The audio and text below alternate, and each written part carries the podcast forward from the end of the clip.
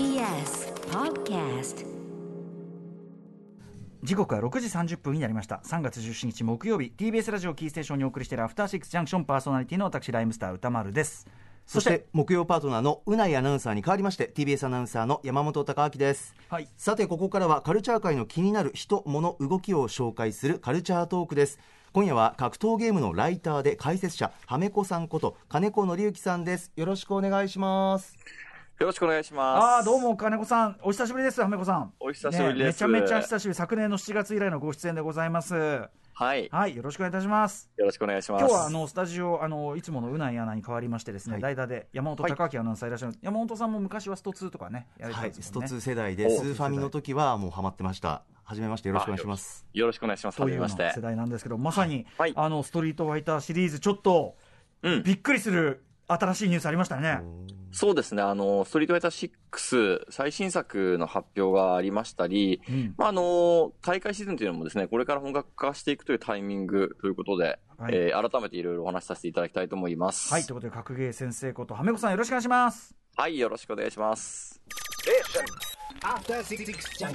さてここからはカルチャートークです今夜は格闘ゲームライターで解説者はめこさんこと金子紀之さんですよろしくお願いしますよろしくお願いします。はい、はめこさんお願いします。はいということで、まあ、格ゲー先生、ちょっとね、あのーだいぶ時間も空きましたんで、ちょっと割と基本的な歴史のこう振り返りというかね、そんなのも含めてはめこさんにお話伺っていきたいと思います。ということで、えっ、と、ストスト2やってたというね、そうですスーファミでね、そんなような世代ということですよね。うんうんうんはい、そんな山本さんに改めてちょっとはめこさんから、またこう格ゲーのこう歴史、そのススト2世代、スーファミでやってた世代ってやっぱ多いんですかね？スト2、スーパーファミコン版スト2世代っていうのが多分、主なやっぱり格闘ゲームのえ第2期のあのプレイヤーたちになるのかなという。第2期にある。そうですね。はい。うんうんうん。あの1991年にアーケードワンストリートファイター2が出て、ここからまあ盛り上がっていくわけなんですけども、うんうん。その後にね、スーパーファミコン版が、えー、94年ぐらいですかね、ちょっと後にこう出ていくんですよね。うんうん。でなんで、このやっぱりゲームセンターでゲームがこうできなかった子供たちがスーパーファミコン版家でいくらでもできるということで、はいそうですよね。そこでこうハマっていったっていう人はかなり多いんじゃないかなと。自分も実はその、いわゆるスーパーファミコン版のストリートファイター2でこうハマっていった。あそうなんだ。えーはい。はめこさんもね、はい。えちなみに山本さんってゲーセン行ったりする、そういうなんていうの？習慣ってあったんですか？ゲームセンターに行く習慣をつけたかったけれども親から阻止されてましたねあやっぱしねかなり,はい、かなり阻止されてやっぱましたねそのね今と違ってちょっとねやっぱここ怖い時期もありましたしねゲーセンねそういうのもあるのかな？そうなんですよね、うん。と当時はまさに多分そういう時期だったかもしれないですねう。んねうんまあ、そのリスクを超えていくのもまたよしというところなんですけども。はい、ということで、えー今日ははめこさんにですね今の格闘ゲームシーンの動きについていろいろ伺っていきたいと思います、えー昨年の7月以来、格闘ゲーム業界、まあ、いろいろあったと思うんですがどんなトピックがありましたか、えーと、まずは、こう、まあ、意外とと言ったらあれかもしれないんですけれども、新作タイトルがこう、ちょこちょこ出ているというのがまずあります。例えば、えーはい、えーザ・キング・オブ・ファイターズシリーズというのがあるんですけれども、うんうん。え山本さんは、こう、世代的には見たことがあるんじゃないかなと思うんですが、いかがですか？えザ・キング・オブ・ファイター？はい。うん。あーあー見たことあると思う。なんか今、KOF。はい。あの響きだけでなんかあったなーっていう感じ。KOF はすごいめちゃくちゃいつも出してません？なんか。そうですね。えっ、と、SNK というメーカーのゲームなん、格闘ゲームなんですけれども、はい、多分世代的には、例えば本屋さんとか、うん。スーパーになんか青い屋根のついた筐体があったと思うんですね。それをネオジオ筐体っていうんですけども、そこに、まあ、入っていた格闘ゲームですね。3人1組でチームを組んで戦っていくという、SNK というそのメーカーがですね、いろんな格闘ゲームを出しているんですけれども、えーそのすべてのタイトルのキャラクターがこう出てくるっていう、まあ、オールスターバトル的なゲームを実は1994年の時点でもうはあの稼働させていまして、それの最新作、えーキングオブファイターズ15、15ですね。こちらが実はこう最近出たというところでかなり盛り上がっております。15ってすごいですね。もう FF 級に出てるわけですね、もうね。めちゃくちゃ出てますね。えーそのじゃあキングキングオブファイターズってその新作が出るたびにそのはい。KOF 好きはその新しいので盛り上がるみたいなそういうノリなんですかじゃあ？そうですね、本当に。で、特に昔は1年おきに出るっていう、ちょっとなんでしょう、あの、ん本当に一体どうやって作っていたのかわからないぐらいのペースで うん。出ていたんですが、まあ、ここ最近はまあじっくり作っているということで、まあ、割と久しぶりの新作でした。なるほど。じゃあ、はい。でちょっと盛り上がったっていうのがある。他にあとなんかトピックありますか？あとはトピックとしては、えっと、ちょっとずつオフライン大会、まあ、これまで、うん。えーこのコロナ禍というところもあって、なかなかこう、大会が、えーオフライン、みんなで集まってやるっていうのはできなかったところが、はいちょっとずつ復活してきつつあるなっていう状況にはありますね。なるほど。それは、うんじゃあ、こう、大会とかもちょいちょい開かれたりとかってことですか？そうですね。これまでは、えっと、あここ最近コロナ禍においては、えっと、この格闘ゲームシーン、大会が全部オンライン、うん。オンラインで対戦するっていう方向に行っていたんですね。はい。なんですが、まあ、それを、その後、えーここ最近はちょっとずつこう、集まってやるっていうところも、まあ復活しつつあるぐらいのうん状況です。はい。あのオンライン化、オンライン対戦がすごくこう多くなることで、みんな結構あの、ゲーミング PC でね、にうん移行していったという、そういう動きもあったと聞きましたけど、そのあたりもはいますますちょっと盛んな感じですか？そうですね。これももちろんその全ての格闘ゲームのタイトルが、えーパソコン、PC 版でやられてるというわけではないんですけども、はい。まあ、例えばその主要なタイトル、ストリートファイター5ですとか、鉄拳7といったところは、うん。今、その PC の方が、うん。えーちょっと競技シーンではメインになってきています。うんはいや。やっぱりだって、そのスペックとか、あとそのフレームがさらにあれですもんね、さらに細かいんですもんね、だって。そうですね。まさに、えーおっしゃる通りで、うんあの、こちらは前々回にですね、あの、PC ウォッチの若杉さんと出演させていただいたときに、そうでした。まあ、軽くというかお話しさせていただいたんですけれども、はい。そうなんですよ。PC 版でプレイすることによって、ちょっとその、よりすごいことができてしまうというところがね、あるんですよ。今まで要するに技がこう何個入るみたいなところがフレームが細かくなったところでさらに細かく叩き込めるようになっちゃってゲームの精度がもうちょっと根本から書き換わっちゃったみえじゃたいなところもああプレイのレベるわけですよねル違うんですか？じゃあ PC 版のでやった方がってことですか？技術とか。そうなんですよ。あの、結構これまでにそういったこと格闘ゲームのシーンでは全然なかったことで、うんうん。本当にそのある種コロナ禍になって、まあコロナ禍プラスですけれども、そのコロナ禍始まった2020年の、うん。えー6月あたりにですね、あの、インテル、えーうん。ワールドオープンというですね、インテルさん主催の大会がありまして、はい。その時にレギュレーションで、これまでオフライン大会の時は、えー PC ってそのたくさん揃えるのが結構大変だったりですとか、はいはいあとはすごくそのコンシューマー機と比べると電源をたくさん食うというところもあったりして、なるほど、うん。えー大規模なオフライン大会で PC、格闘ゲームではあまり使われていなかったというところがありました。うん。なのでうん、レギュレーションで、えープレイステーション4版でやりましょうというところで、はい。えー大会、まあ、競技のルールがそう設定されていたんですけれども、うんうん。そのまあコロナ禍もあってオンラインメインになった中で、まあ、うん。インテルワールドオープン、インテルさんが主催の大会ということで PCOK だと。うんうんうんいうふうになっていきまして、それでまあ、その上級者たちがこう PC に移行したんですけれども、はい。その中で、その、実は PC 版って、こう、設定次第によっては、今まで、その、PSO 版ではできなかったことがうん、できちゃうようだぞっていうのが分かっていたっていう、はい。ちょっと今までの格闘ゲームシーンにはなかった出来事が、実はここ2年間で、ちょっと発覚してきたというのが、それででかいですよね。根本からある意味ねあのフィジカルが変わっちゃったみたいな話だからなんかもうそうですね、うん。うん、でかい話です。で、そんな中、あと、若い世代の流入とかもこの時期あったんじゃないですか？そうですね、特に、こう、ストリートファイター5のシーンでは、えー前回、えー出演させていただきにお話ししたう、ん。川野選手ってすごい若手のプレイヤーが、はいあの、ものすごい今勝ちまくってるんですね。最近あった、うんえーっとですね、あの、かなり大きな大会で、えー今年のですね、アジア競技会、えー中国のクイッシュで行われるんですけども、はい。アジア競技会にですね、ストリート、ストリートファイター5がこう、タイトルとして選ばれておりまして、うんその、まあ、日本の代表の選手をこう推薦するための大会が行われたんですね。うんうん。まあ、つまりその、うん。日本代表選手をまあ決めちゃおうじゃないかという大会、はい。うん。非常にハイレベルだったんですけれども、えーそこではその梅原選手ですとか、時戸選手を破って、え川野選手が優勝とー、いうことで、えー、すげえ、ちょっ見事その、と新世代下克上。うん、っうん。ていう状況が、まあ、ストリートファイター5では起こっています。なるほど、なるほど。そしてですね、そしてですよ、これもう僕レベルでも、えーっていうニュースですよ。ストリートファイター6発表ということで、とんだもう、なんていうか、久しぶりの一大パラダイムシフトというか、ストこれは亀子さん、もう、もちろんめちゃくちゃでかいですよね。そうですね、あの、続いて、シリーズが続いてくれるんだなっていう、なんでしょう、うん。既存ファンからすると、まあ、嬉しいですよね、そもそも。うん。ファ5でね、そうか、もういある程度のそのスペックのあれみたいなところは言ってると思ったけど、6、確かに出し続けるっはい。というのも、やっぱりその、なんでしょう、えっ、と、ここ最近の格闘ゲームって、はい。えーまあ、どのゲームもそうなんですけれども、いわゆるゲームって昔って言ったら、う売って終わりという、まあ、売り切り型のスタイルでこう商売されていたんですけども、はい。ここ最近はもう完全にいわゆる運営型、えー一回出した後に、それをまあ調整というか、そのキャラクターのはい。なんか動きを増やしてみたりですとか、その強さっていうところをこう数字をいじることで変えていくことで、はい。こう長い間こうゲームを楽しむっていうようなスタイルになっていってるんですね。特に今の現行のストリートファイター5っていうのは、はい。2016年に発売されたということで、もう6年経ってるわけですよ。はいはい。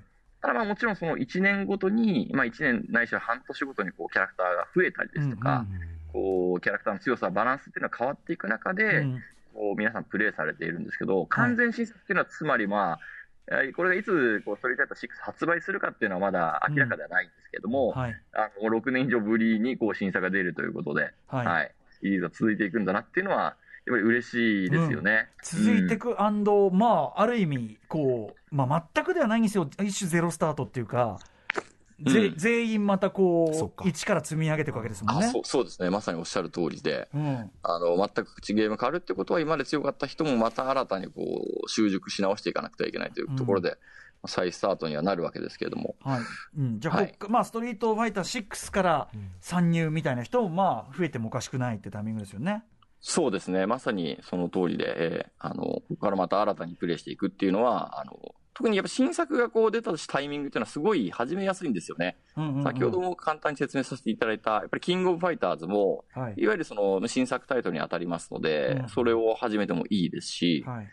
やっぱりその、なんでしょう、あの格闘ゲームで一番大事なのは、まあ、そのまあ人と戦うというところに考えますと、うん。うんやっぱり同じぐらいの腕前の人と対戦するのが一番面白いわけですよ。確かに、はい。自分より強すぎる人とやったりとか、やっぱり自分と腕がちょっと離れてる人とやっても、その駆け引きが楽しめないことが多いんで。たただ単にね、ふふわふわ浮いて終わるという私のようなね、カヨポリそうカヨポリスに胴上げされて終わりましたから、私ね。は いそうなんですね。うん。うん。それはちょっと、あの、カヨポリスはかなり格ゲーマーなんで、それはちょっと相手が悪かったかなというふうに思うんですが、はい。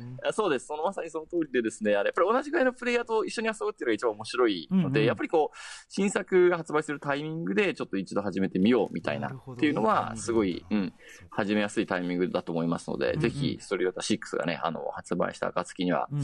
えー、歌丸さんにも山本さんにも、一度プレイしてみていただきたいなというふそううに。ね、ちょっとね、この、こうん。こでこそってなるかもなるほしれないです。ど。再び飛び込むならねタイミングとしてはいいんだ、同じところでこう、や、うん。うん。はい、はい山本さんはこのスト2時代ってどんなキャラクター使ってたんですか？ああもう最初はもうスタンダードに竜と剣で、まあ、波動拳昇竜拳竜巻旋風脚をひたすらやって、その後はもうまあそれで結構指に豆作ってたぐらいなんですけどその後はやっぱりもうあのどんどんそれていきますねダルシムが好きだったりとかあとブランカもかなり使って最終的にはずっとベガでしたね。えー、ベガ。になる。やっぱりね。悪役の方が好あきね。悪役が好き。最初もうその頃からもう 結局はベガですね。結局はよくわかんない。すみません。はい。うん。こんな感じです。ど。はい。どうですか、ベガ使い。いや、あの山本さんのベガ使いとかね、ベどうベガ使いって難しいんですか？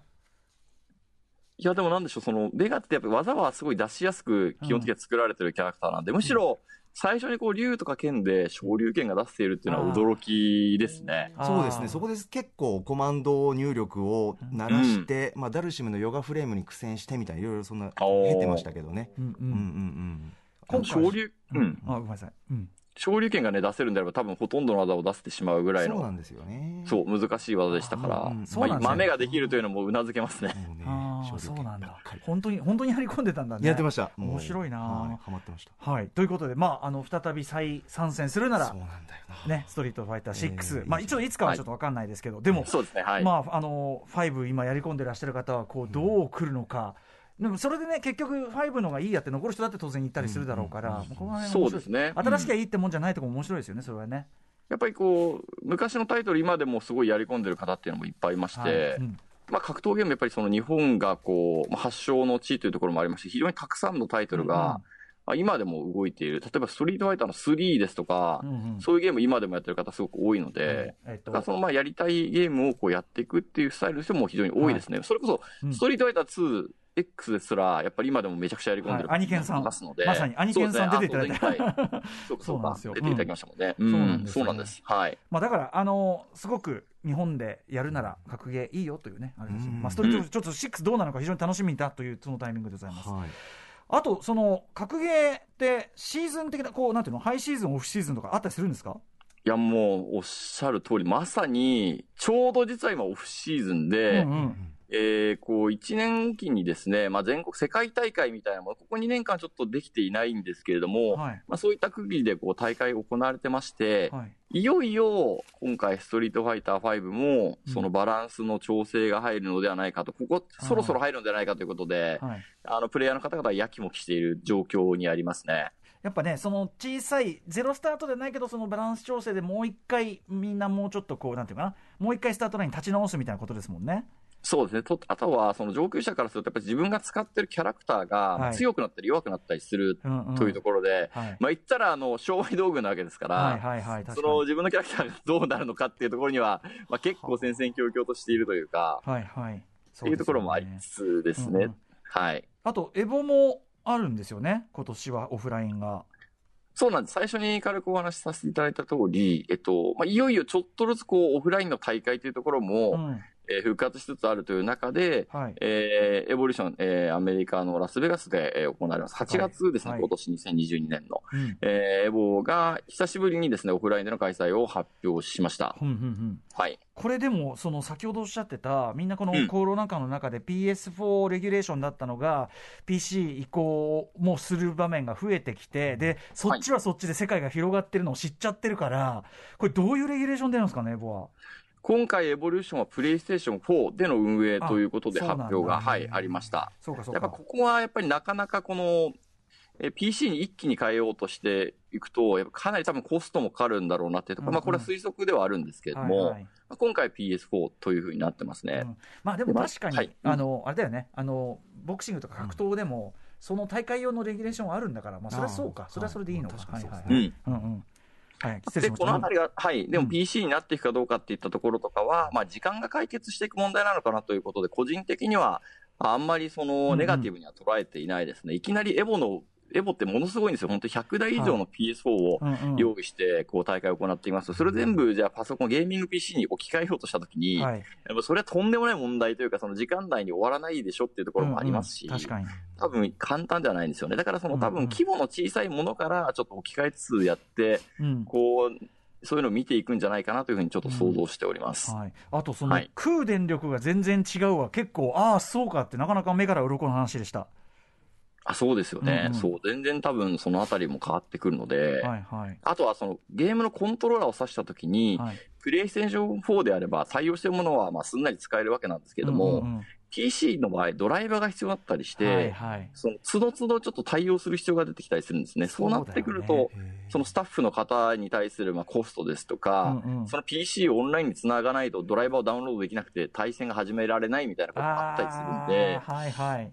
いわいわゆるそのまあ現場のオペレーションの方でもまあ簡単ではないなというところがありまして、うんうんまあ、そういったあたりも、うん、そのノウハウができてくればまた変わってくるかもしれないですけどね。あーでもそう考えるとやっぱあれですね。その統一レギュレーションとしての今週末期ってやっぱりなんていうか共通言語っていうのかな？なんかそのうん。ね同じスタートラインって意味ではやっぱり全然意義がああるんですねいまだにねやっぱねねそうですね。しかもまあ価格、コストの面で考えても、うんゲーミング PC よりは圧倒的に安いっていうところもありますし、ねうんはいまあそうですよね。本当に再確認になりましたね。そのプラットフォーム、今週まで良さという部分も。うんうんはい。